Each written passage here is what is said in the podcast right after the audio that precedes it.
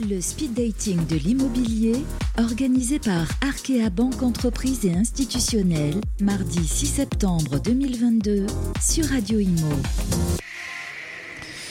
Bonjour, bienvenue à tous. On continue le Speed Dating Akea 9e édition, ici en direct de la Maison de la Chimie. On est bien sûr en compagnie de Sylvain Léville-Valency. Comment ça va, Sylvain? Ça va très très bien, Fabrice. On a la planète immobilière aujourd'hui. C'est un peu l'événement de la rentrée. On a fait euh, l'hippodrome de Longchamp avec la Rêve, qui a été euh, un véritable carton. Et je rends grâce d'ailleurs à Geoffroy Roux de Bézieux d'avoir fait une très très très belle ouverture. Et bien sûr, le Speed Dating d'Arkea qui ouvre la rentrée économique, si on peut dire les choses comme ça.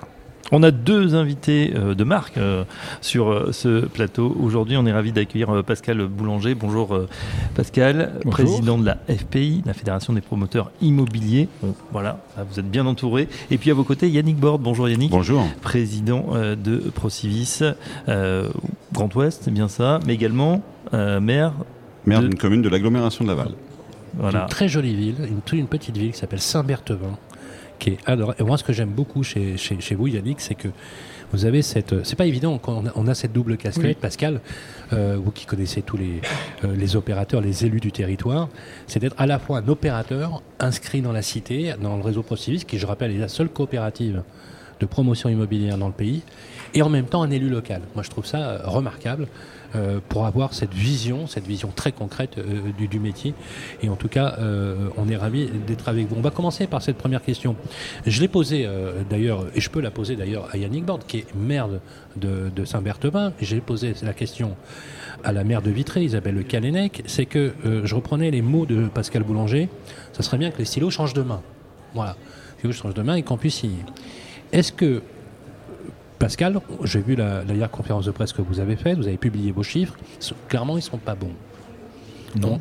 Alors, et vous avez tiré une sonnette d'alarme. Je rappelle d'ailleurs l'appel que vous avez lancé solennellement euh, lors de votre congrès qui a été entendu et qui a un peu bousculé les choses. Question, en cette rentrée, là, début septembre, quand on voit aujourd'hui ce système de permacrise, de l'eau de mauvaises nouvelles au quotidien, est-ce que aujourd'hui, quand on est promoteur immobilier, ça relève pas un peu du sacerdoce de se dire je vais continuer De toute façon, on n'a pas le choix. On est engagé sur des projets. On a eu des périodes fastes. Aujourd'hui, dans une période vraiment très difficile. Très difficile parce que euh, pas beaucoup d'offres. Euh, manque de permis de construire, je l'ai assez dit. Euh, des coûts de matières premières et des coûts de construction qui explosent. Et des opérations qui quelquefois ne sortent pas. on n'en a pas beaucoup déjà parce qu'on n'a pas assez de permis de construire. Et dans celles qu'on peut sortir, il y en a une sur cinq peut-être qui n'est économiquement pas viable. Parce que euh, le prix de revient dépasse largement le prix de. Donc aujourd'hui, on est vraiment dans une période pas agréable. Bon, alors de là à parler de sacerdoce, euh, euh, alors j'exagère un peu, mais ce que je veux dire, c'est qu'aujourd'hui, les promoteurs sont dans un questionnement dans lequel on a l'impression que même en termes de légitimité, quand on voit, je prends un exemple, hein, les PLU euh, non respectés, 65% au niveau national PLU, des, PLU, qu'on voit aujourd'hui des maires de ville qui finalement retoquaient des, des, permis instruits, avec quitte à d'ailleurs à avoir des oppositions, des recours ou même, même des attaques on se dit qu'il y a une équation qui est quand même difficile à résoudre quand on est un élu. Il faut bien les loger, les, Français. On fait quoi pour eux? Vous savez, nous, les promoteurs, on est effectivement en train de gravir un col. Qu'est-ce qu'on fait? On pédale. Et on espère bientôt arriver au sommet. Mais il est long le sommet, c'est un grand col, c'est en première catégorie ou en catégorie. Euh, aujourd'hui, la punchline de Pascal Boulanger on pense, non mais on pense vraiment qu'il va y avoir une prise de conscience ce n'est plus possible. Et d'ailleurs, on commence à se rendre compte que, euh, se rendre compte notamment après l'appel de Strasbourg, mais avant et puis d'autres, tous les acteurs de l'acte de construire sont en phase. Emmanuel Cos tout à l'heure parlait de pas assez de permis pour le logement social. Tous les acteurs de l'acte de construire sont en phase. Et ça, c'est nouveau. Hein ouais, c'est assez nouveau parce qu'il n'y euh, a pas chez nous de divergence. Moi, quand j'appelle à l'acte de construire, je ne distingue pas entre logement social, logement privé, je ne distingue pas entre euh, logement et, économie, et immobilier d'entreprise. Il faut plus de logements. mais il faut se remettre à construire. Mais je ne suis même pas dans le logement. En général, il y a un refus de la population de l'acte de construire. Alors nous, FPI, on est majoritairement logement. On fait aussi bien évidemment bureau activité, mais majoritairement c'est le logement il faut plus de logements et il faut surtout convaincre la population. Moi, ce que j'aimerais, c'est que dans quelques années, la population aille voir le maire en disant Mais monsieur le maire, vous n'êtes pas sympa, vous avez refusé de signer un permis, du coup, je mets où mes enfants ou je mets où mes vieux parents? Bah C'est ça le sujet. C'est ça, donc euh, C'est bien la question du jour, là. Alors justement, euh, Yannick, ça c'est un sujet dont on a beaucoup parlé tous les deux, effectivement. Euh, j'aime beaucoup l'idée d'ailleurs de dire, on va parler de logement, logement social ou logement privé, on va parler de logement. On parle d'un projet de vie, on parle du premier marqueur social des Français. et souvent, j'en parlais avec votre collègue Isabelle Le maire de Vitré. Elle a cette chance d'être dans, un territoire très dynamique sur le plan économique. Mmh avec le plus faible taux de chômage français en France, qui est quand même assez exceptionnel. Donc finalement, l'élu local a cette injonction de, d'accueillir ces entreprises et de favoriser la relation emploi et euh, logement. Comment on fait si on devait aujourd'hui dire, vous l'avez écrit, hein, vous l'avez écrit récemment sur les réseaux sociaux, on a du mal à voir les contours de la politique du logement actuellement. On a un nouveau ministre du logement, Olivier Klein, on a Christophe Béchu pour l'aménagement le territoire et qui tous les deux ont cette particularité d'être maire d'Angers et maire de Clichy-sous-Bois, est-ce que vous, vous avez, vous, un certain optimisme quant à cette politique de logement dont on a l'impression qu'il y a une continuité et pas vraiment de décision euh, phare, comme le suggérait euh, Pascal Je pense qu'il y, a plusieurs choses qu'il faut qu'on arrive à, faire sauter assez vite en ce, début de mandat politique. La première, c'est que euh, la politique du logement, elle est, elle est instaurée, ou en tout cas celle dont on débat, elle, est proposée par le gouvernement, ce qui paraît normal. Mais en même temps, aujourd'hui, le gouvernement, et c'est pas celui d'aujourd'hui, c'est comme ça, il a aucun outil pour la mettre en application sur les territoires. Ceux qui la mettent en application sur les territoires, ce sont les élus locaux, certes, avec les mesures d'accompagnement qui peuvent être mises en place, et puis les acteurs euh, qui sont là, euh, que je représente avec Pascal aussi, euh, qui sont là sur le territoire à construire. Ça, c'est, à mon avis, le premier point. Vous parlez des opérateurs privés, là, du coup Tous c'est-à-dire, moi, je fais plus, il n'y a plus de sujet aujourd'hui, social, privé, etc. Et aujourd'hui, il y a besoin de logement, il y a besoin de toutes les formes de logement, de toutes les, toutes les typologies de logement. Et là, moi, où moi qui ai aussi une expérience qui commence à être un peu, un peu ancienne, hein, parce que ça fait 20 ans que je suis maire d'une commune SRU. Je le précise toujours parce que ça permet aussi de dire que c'est, ça me permet de mettre le nez dans, des choses assez concrètes. C'est que je ne crois pas du tout à l'équation euh, développement économique sans logement. Donc les, mmh. maires, qui sont minoritaires quand même, mais qui défraient souvent quand même un peu la chronique, hélas, euh, qui, qui, prétendent qu'il ne faut pas construire chez eux, c'est qu'ils renoncent au développement économique de leur territoire. Très clairement. Intéressant. Il n'y a, pas, il a pas d'autre solution. On l'a bien vu euh, sur euh, la crise sanitaire avec euh, les populations de première, première ligne, comme on les appelait à ce moment-là. Mais sur les territoires, vous parliez du territoire de Vitré, mais vous allez sur le Nord-Vendée à 4,5 de taux de chômage autour de Montaigu-les-Herbiers à 50 km, 60 km du sud de Nantes. On est dans la même situation. Aujourd'hui, le développement économique d'un certain nombre de territoires, il est freiné et contrarié par l'incapacité de loger les salariés. Donc, celui qui pense que l'élu qui pense que sur son territoire il va pouvoir continuer à faire du développement économique, continuer à remplir ses écoles, continuer à améliorer les services, continuer à, faire tout ça, sans, ajuster l'offre de logement, je pense qu'il se trompe sauf à être dans un cas très particulier où il y aurait de la vacance qu'on pourrait régénérer, mais c'est un faux problème, une fausse solution.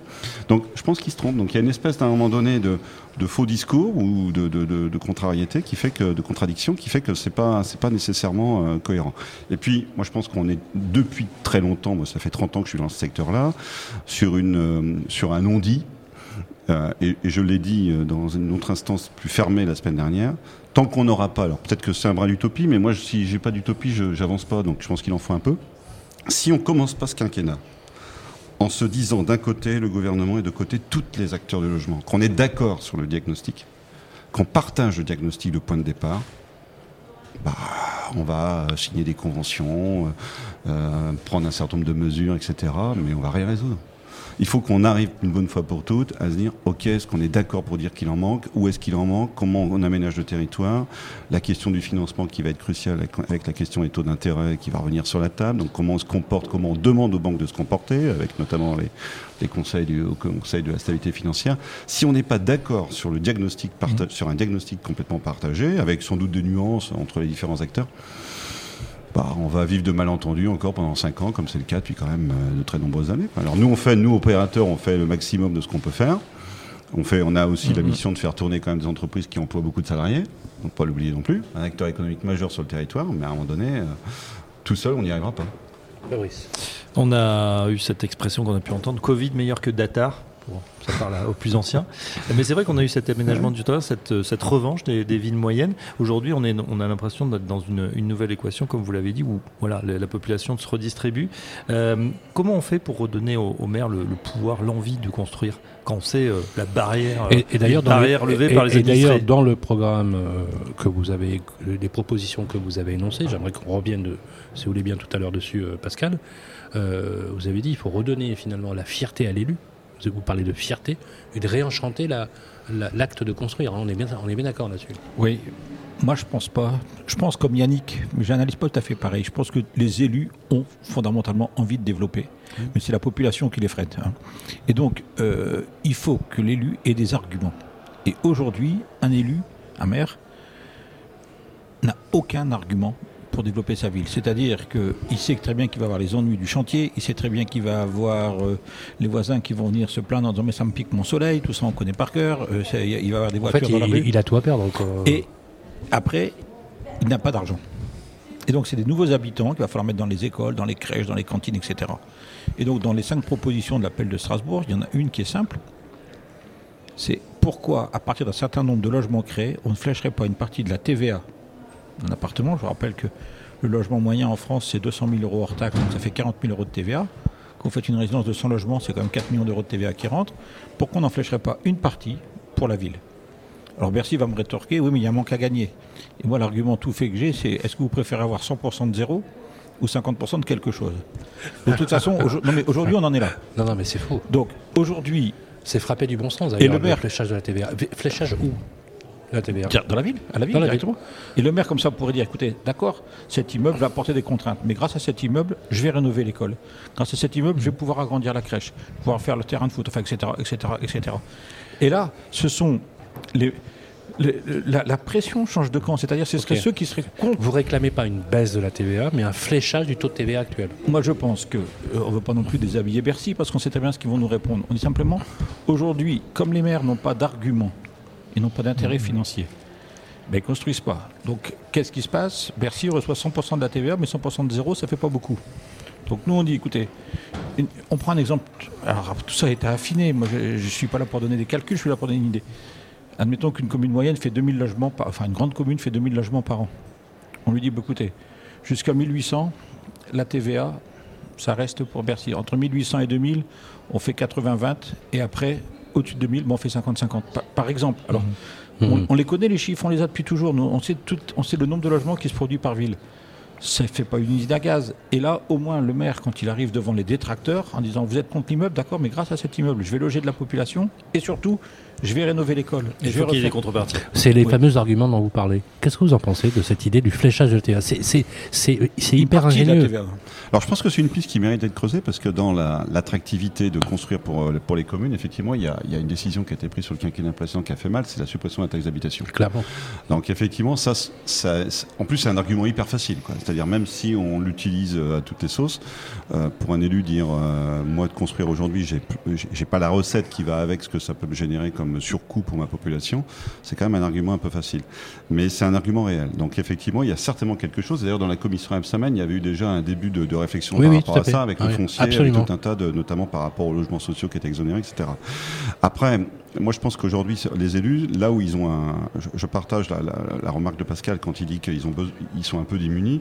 Là où on voit une difficulté très clairement dans, nos dépôts de permis de construire, c'est le refus de la de la densification. Alors, je pense qu'on est très mal parti sur la question de la densification l'année dernière quand euh, la ministre de l'époque a laissé penser que c'était des tours absolument partout. Euh, après, avec une notion de densification heureuse qu'on n'a pas trop compris. Aujourd'hui, la densification, il faut la faire rentrer dans la tête des gens parce que par rapport à d'autres ambitions, elle est nécessaire. Après, elle ne peut pas s'appréhender partout pareil. Aujourd'hui, on sait faire de la densification en individuel et de faire 20, euh, 25 maisons à l'hectare à partir du moment où on accepte de nouvelles formes urbaines et sur des territoires je vais dire plus ruraux parce que pas, mais des zones. Est-ce que vous voulez dire Yannick Borde que la densification ne passe pas systématiquement par la hauteur? Surtout pas partout. Quand on va être en Ile-de-France, quand on va être en Ile-de-France ou dans les métropoles, on peut penser que ça peut passer par ça. Et, même un peu chez moi, par exemple. Nous, on fait aujourd'hui, on monte à R plus 3, R plus 4, ce qui il y a 10 ans était inimaginable. Mais c'est une densité qui la première fois effraie parce que c'est nouveau. Mais au fil du temps, les gens ils passent devant. Aujourd'hui, on s'en rend plus compte, quoi. Et donc, il faut arriver à, à, ce que cette densification, elle soit un peu graduée en fonction des territoires et pas laisser penser qu'elle est partout pareil. On va pas planter des tours dans des endroits où il n'y a pas de marché ou pas assez de marché. Et puis l'urbanisation, elle n'est pas construite comme ça. Et je pense que sur l'individuel, on teste aujourd'hui des, choses avec des nouvelles formes urbaines et, qui peuvent être très bien acceptées je prends souvent l'exemple quand, euh, quand je illustrais un peu ou caricaturais un peu, c'est-à-dire c'est comme les éoliennes, tout le monde a compris qu'il en fallait, mais personne ne veut en voir. Donc euh, voilà, euh, la densification, la construction, c'est un peu ça. Et là où, moi je pense qu'il faut travailler un peu plus et accompagner un peu plus les élus, c'est que c'est vrai qu'il y a des notions de concertation qui sont assez nouvelles.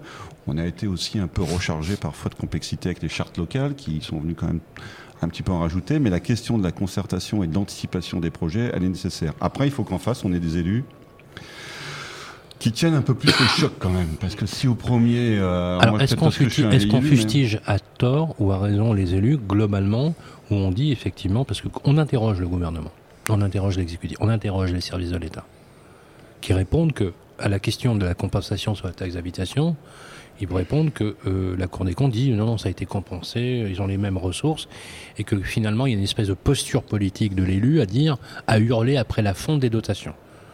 Et on voit, le deuxième effet, c'est qu'on voit des inégalités territoriales d'une commune à l'autre. Parce que les outils portés comme Interco, EPCI, communauté d'agglomération ne sont pas les mêmes et, n'ont pas les mêmes mmh. attributions. Euh, même si on a la chance, effectivement, d'être dans un territoire dynamique, mais vous, vous êtes dans un territoire dynamique, mais quand même en, est sérieux. Hein. Il faut, le rappeler quand même euh, au passage. Euh, Pascal Boulanger, justement, j'aimerais qu'on revisite, si vous voulez bien, l'appel de Strasbourg sur les propositions phares que vous avez faites. Aujourd'hui, avez-vous été entendu? Est-ce que aujourd'hui, je sais que vous êtes souvent dans les ministères, que vous rencontrez euh, les personnes, que vous faites bloc euh, assez frontal d'ailleurs, et vous avez raison de le faire dans ce cadre-là. Est-ce qu'aujourd'hui, pensez qu'il y a des mesures euh, proclamées dans cet appel de Strasbourg, qui est un appel solennel, pour pas dire fondamental, qui, ont été, qui vont être suivies des faits? Vous avez rencontré Olivier Klein, vous avez rencontré les nouvelles équipes. On en est où aujourd'hui? On en est a une prise de conscience. Alors, est-ce que je suis entendu, je suis écouté, est-ce que je suis entendu, je ne sais pas, franchement. Mais de toute façon, euh, on continue ce, combat parce que c'est un vrai combat. J'annonce depuis un certain temps, ah depuis un an, une crise du logement. Emmanuel Post a fait pareil il y a, mmh. quelques, minutes. et d'ailleurs, je reprends vos mots. Hein. Vous avez dit si on si on n'y fait pas attention, on va vers une gilet jaunisation du logement. Exactement. C'était sur votre antenne, je crois. Absolument. Euh, il y a une prise de conscience. Le problème, c'est encore la gouvernance. C'est un problème de gouvernance. Quand vous dites gouvernance ben, L'État peut agir si le maire signe pas. Je racontais tout à l'heure cette anecdote où un maire dans une commune de la métropole lilloise, un de mes collaborateurs dépose un dossier et le maire refuse le permis. Et en disant mon collaborateur, je sais qui est votre patron, je sais qui va m'appeler. Très bien, le collaborateur rentre, je prends mon portable, j'appelle ce maire. Il dit, mais je savais que vous alliez m'appeler, monsieur Boulanger. Mais écoutez, c'est très simple, votre dossier est très bien. Sauf que ma population n'en veut pas. Donc, je ne signerai pas votre permis et déposez-le rapidement, je vais vite vous le refuser. Vous m'attaquez, votre avocat euh, prend contact avec le mien, le mien s'arrange pour euh, pas être très très bon, on perd le dossier, mais comme on est en zone tendue, il n'y a pas d'appel possible. Bien et du coup, j'y suis pour rien, vous avez vu, messieurs les habitants Devant la population, moi je prendrai mon micro et en disant écoutez, voilà, regardez, moi j'ai signé un, un, arrêté de refus de permis de construire, j'y peux rien si le tribunal me donne l'injonction de le signer. C'est ça aussi. C'est ahurissant. Mais, c'est vrai, ça, tout à l'heure, ça fait un peu rire la salle. Isabelle Le Calénac, il y a quelques instants, nous a dit la même chose. Hein. Soit c'est vous avez la foudre euh, des, bah, voilà, de vos administrés, euh, soit il y a un recours également. Donc, Sylvain, on peut faire toutes les mesures nationales que l'on veut. Si le maire dit moi je signe pas, je signe pas. C'est pour ça que je disais messieurs qui faites les normes, donnez vos stylos à messieurs les maires qui, qui les ont perdus. Mais euh, il faut absolument qu'il y ait cette prise de conscience et il faut aider les maires. Je pense que notre fédération. Mais comment on peut les aider, bah, Pascal? Justement. La TVA, donc ça, ça c'est fondateur. Je pense que si le maire a un argument financier d'aller dire à ses administrés, mais attendez, si vous refusez cet immeuble-là, un, moi j'ai envie de le signer, deux, il correspond au PLU, et en plus, grâce à ça, je pourrais équiper la Et donc, dans le schéma de concertation en amont, qui est maintenant, le, qui est maintenant monnaie courante, hein, pour essayer de réduire les recours, etc., c'est un argument objectif de poids, hein, Yannick Borde. Si je vous dis, vous, maire de Saint-Berthevin, vous allez accepter tel permis. Voilà. Non, mais très franchement, est-ce que c'est un argument qui peut vraiment valoir Parce que dans les, dans les propositions énoncées par la FPI, ça reste quand même la pierre angulaire. Hein, bah, L'argument financier, il est, il est, essentiel, surtout on est dans un contexte où les, les, équilibres budgétaires des collectivités vont être sacrément euh, fragilisés. Donc euh, il, y a, il, y a, certainement quelque chose. Il, est essentiel. Et je reviens sur l'impact de la taxe d'habitation, qui n'avait pas du tout été vu comme ça, mais qui est quand même très réel sur euh, nos, nos finances publiques. Même si c'est compensé, c'est compensé. Ce qu'on perd, nous, en tant que collectivité, je trouve aujourd'hui, c'est un, l'autonomie fiscale et donc l'autonomie de gestion, et puis euh, la dynamique qui est un peu aussi euh, moins, moins, bien, moins bien mesurable et, et perçue. Après, moi je crois qu'il faut aussi que la population, à un moment donné, avec tout ce qui se passe sur le plan climatique, sur le plan environnemental, il faut la rendre un peu cohérente, il faut la mettre un peu devant ses responsabilités. Alors c'est facile à dire, plus difficile à faire. Nous, on est sans doute dans des régions où c'est un petit peu plus simple pour, pour des raisons peut-être de culture, etc., euh, que dans que dans d'autres territoires mais il y a une concertation à mettre en place, il y a une acceptation de la densification et une transparence peut-être à mettre en place côté, côté élu dans, dans ce qu'il veut faire. Et, en même temps, on voit bien que dans un certain nombre de villes, je reviens sur votre interpellation tout à l'heure sur les villes moyennes, sur les villes moyennes, ceux qui font le marché de la reconquête des villes moyennes, euh, ce sont pour beaucoup les habitants du territoire. C'est à la différence des grandes métropoles, etc., où l'investisseur peut venir d'un peu partout, où il y a une, des, des, flux qui sont un peu plus un peu plus forts et donc effectivement des populations un peu nouvelles. Dans les villes moyennes, si on veut la reconquérir par euh, par, par l'habitat, on va la reconquérir pour une grande part avec les habitants du territoire. Donc on est aussi sur des territoires qui ont besoin de régénérer une offre de logement qui soit adaptée aujourd'hui. On va pas parler des questions de DPE, on n'a peut-être pas le temps ou de d'étiquette énergétique, mais on voit bien qu'il y a plein de choses qui se passent autour de tout ça. Donc il y a certainement plusieurs arguments à faire valoir pour construire. C'est vrai que moi je peux différer un tout petit peu sur euh, l'approche des élus parce que moi j'ai la chance en Bretagne, en Pays de la Loire, on n'est pas nécessairement sur les difficultés euh, qu'on peut évoquer sur d'autres territoires en matière de comportement d'élus par rapport au permis de construire. Par contre, ce qui est certain, c'est que euh, entre la constructibilité d'un terrain dans le cadre des règles d'urbanisme et ce qu'on fait, on est très loin. On est en train de se plaindre qu'on n'en fait pas assez et qu'il faudrait densifier un peu plus. 65% mais rien que les... le chiffre. Voilà, 65% de ce que on utilise les PLU qui a 65%, de leur capacité.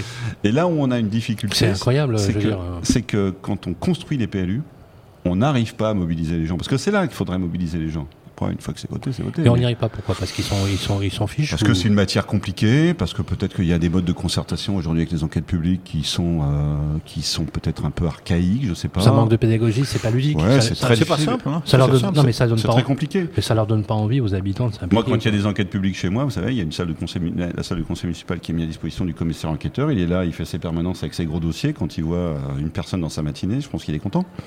Donc, euh, il y a personne sur les enquêtes publiques. Et les mêmes qui viennent tous râler après ceux qui ne sont pas venus. Ou non, celui bah, qui a alors, un intérêt particulier à défendre. Euh, combien d'habitants euh, à Saint-Berthevin 8000. 8000. Ah oui, mais, ah oui, oui c'est mmh. très peu de non, non, et puis, gens qui viennent. Et donc, cette notion des PLU, elle, voilà, il y a des règles aujourd'hui. Moi, ce que, je, ce que je peux faire aussi comme reproche parfois à un certain nombre d'élus, avec ma casquette d'opérateur, euh, c'est que quand il y a des soupçons de recours ou des recours dits gracieux, c'est-à-dire dans la phase de démarrage, ça manque de réactivité côté, côté ville sur ces moments-là. Parce qu'à la rigueur, qu'on recheck le dossier pour vérifier qu'on n'est pas passé sur une, une règle d'urbanisme, mmh. ça me paraît nécessaire. Mais il ne faut pas laisser s'instaurer une espèce d'idée qu'il pourrait y avoir peut-être quelque chose qui pourrait être gagné par la population autour. Donc voilà, quand. Euh, Est-ce que justement la réduction, Pascal, des délais de recours, euh, le, le, fait d'endiguer un peu euh, la, le, le, volume, ça, ça a eu un effet ou pas? Oui, oui, parce que parce qu'on on, on était dans, un, dans une espèce d'inflation de recours, limite. Dans, alors, j'exagère encore une fois. Bon, c'est mon métier de journaliste qui le veut, mais parfois on a presque l'impression que les, les, recours étaient presque des tentatives d'extorsion de fonds. Hein. C'était que ça, parce qu'à 82%, je crois, on gagnait. encore le cas. Au final, on gagnait. C'est encore le cas. Alors, moi je pense moins, Yannick, je pense moins parce que d'abord il y a moins de permis, donc il y a moins de recours. ça, fait, ça, fait, rire, mais il y a beaucoup moins de recours. Et, et, et, et deuxièmement, euh, nous les promoteurs, on n'a plus tellement peur du recours. On sait que dans, allez, dans, dans l'année, ça, va être, ça va être jugé, et on sait que dans 80 et quelques pourcents des cas, on gagne. Donc, avant, c'était 3, 4, 5 ans, ça dépendait des tribunaux administratifs. Hein. Moi, j'avais pris rendez-vous un jour avec une juge administrative, présidente de tribunal administratif, qui m'avait dit Mais vous savez pourquoi c'est long? Elle dit parce que la plupart des, délais, des, des contentieux sont administratifs sont enferrés dans des délais. 48 heures pour la reconduite à la frontière, euh, je ne sais plus très bien, 3 mois pour le contentieux électoral, etc., etc. Il y avait aussi des délais pour le recours euh, hospitaliers. Et elle dit, vous êtes la matière dans laquelle il n'y a jamais de délai. Donc nous, c'est quand on a le temps. Et en plus, pour nos juges, c'est la matière la plus difficile. Donc, elle a, tout dit, quoi. Voilà. Donc c'est pour ça que, fort de ça, après, on s'est battu.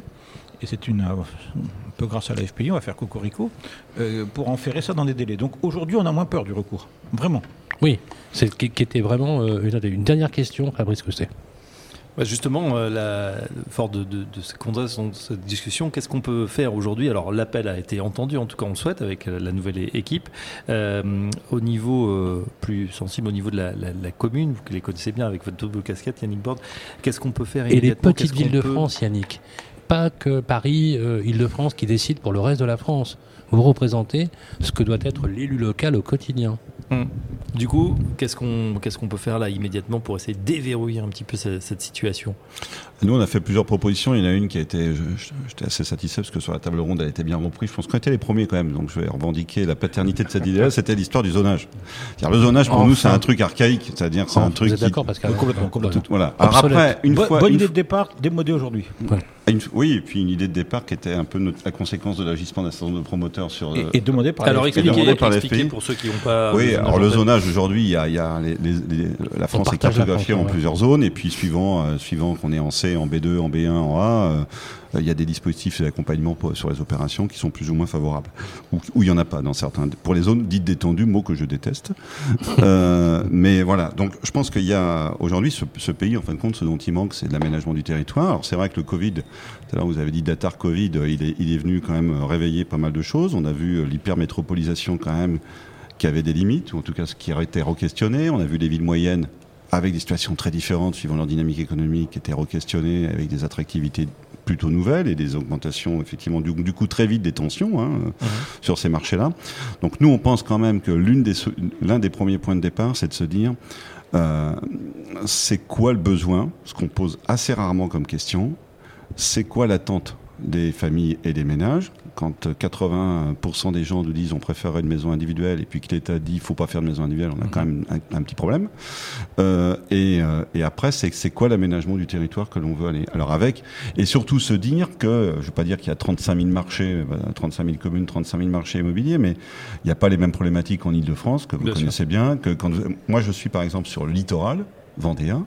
Aujourd'hui sur le littoral vendéen, les salariés ne se logent plus. Donc comment on fait? Vous êtes au Sable d'Olonne Parce qu'aujourd'hui, c'est parce que bah, on trouve peu et ce qu'on trouve est cher. Donc, pareil, euh, pareil, quasiment sur l'ensemble du français. Voilà, et en même temps, vous avez sur ces territoires-là des arrivées massives de nouveaux résidents plutôt en phase de début de retraite, par exemple, donc des populations qui vieillissent, qui, qui vieilliront sur place. Donc voilà, il y a plein de phénomènes comme ça qui, euh, qui se passent. Il faut arrêter de penser que c'est avec une politique unique et quelques grandes lignes qu'on va résoudre tout ça. Il faut rentrer dans le détail et redonner au territoire un peu plus de pouvoir mmh. et aux élus locaux un peu plus de pouvoir. Avec un bémol, pardon si je suis un petit peu long, un tout petit bémol, c'est que c'est une matière assez compliquée quand même, voire très compliquée. Nous, on baigne dedans, donc on, ouais, on a l'impression en tout cas, on a l'impression de la maîtriser. On vous fait croire qu'on maîtrise. mais pour des élus locaux qui arrivent, c'est une matière très compliquée. Donc voilà, il faut trouver cette bonne formule euh, pour qu'ils ne soient pas non plus complètement sous pression et complètement en difficulté par rapport à ça. Ce qui n'est pas évident. Pascal Boulanger. Oui, tout à fait en phase avec ce que vient de dire Yannick. Je rajouterais peut-être quelque chose. Une prise de parole politique forte. On attendrait peut-être du président de la République on sait qu'il n'est pas très fan du logement, c'est ce qu'on nous dit. Bon, euh, une prise de parole pour rappeler aussi les maires, il y a 35 000 communes en France, pour rappeler aussi les maires alors devoir de livrer du logement, d'autoriser des permis et de ne pas euh, limiter et, que les plus soient autorisés, enfin, utilisés pardon, qu'à 65% de leur capacité. Il n'y a pas de discours politique là-dessus. Et donc s'il y avait... Il y, a, tous les râleurs anti-logement parce qu'ils euh, ne veulent pas de, de, bruit et de nuisance à côté de chez eux, mais il n'y a pas une vraie position politique de dire attendez, il manque du logement. Et moi, moi j'aimerais bien cette, cette prise de parole, notamment du président de la République. Si vous pouvez nous entendre, ce serait très bien. Eh ben, on espère qu'il écoute euh, attentivement Radio Imo. Merci en tout cas, messieurs, Pascal Boulanger, le président de la FPI, Yannick Borde, le président de Procivis, qu'on va également retrouver très bientôt sur également, d'ailleurs, maire de Saint-Barthélemy. Moi, j'aime beaucoup le, mentionner le fait que Yannick est, un élu. Et d'ailleurs, j'en profite pour annoncer effectivement au public. Merci Fabrice, merci Pascal Boulanger et merci euh, Yannick Borde. J'annonce euh, une nouvelle collection qui a été mise en œuvre, produite, et d'ailleurs nous faisons un premier enregistrement aujourd'hui au siège dans le 13e arrondissement du réseau Procivis. Ce titre de collection, les amis, s'appelle Le sens de l'immobilier. Vous allez en voir beaucoup et on va se donner rendez-vous, Yannick Borde, au congrès de l'Union sociale pour l'habitat, dont vous êtes le vice-président. Nous sommes d'ailleurs, comme de tradition, sur votre plateau, car vous nous avez permis, et merci encore pour notre groupe, d'installer les caméras euh, sur le stand de Procivis. On vous donnera tous les éléments. Il y a beaucoup, beaucoup, beaucoup de travaux qui sont menés actuellement dans cette réflexion. On aura le plaisir de s'y revoir. C'est euh, à partir du 28 euh, septembre, bien évidemment. Voilà, 28 septembre. Vous, Fabrice, vous serez sur Patrimonial les deux jours suivants. On vous donne rendez-vous. Pascal Boulanger, on va vous donner rendez-vous, vous, bien sûr, très prochainement, puisqu'on va, avec vos équipes, reprendre normalement l'hebdo des régions pour justement aller de région en région interroger les promoteurs qui font le territoire. Moi, j'ai juste envie de vous dire une chose, Pascal, ne changez rien et continuez. Merci à toutes et à tous. Et on continue ici sur Radio Imo, bien évidemment. À tout de suite. Le speed dating de l'immobilier, organisé par Arkea Banque Entreprise et Institutionnelle, mardi 6 septembre 2022 sur Radio Imo.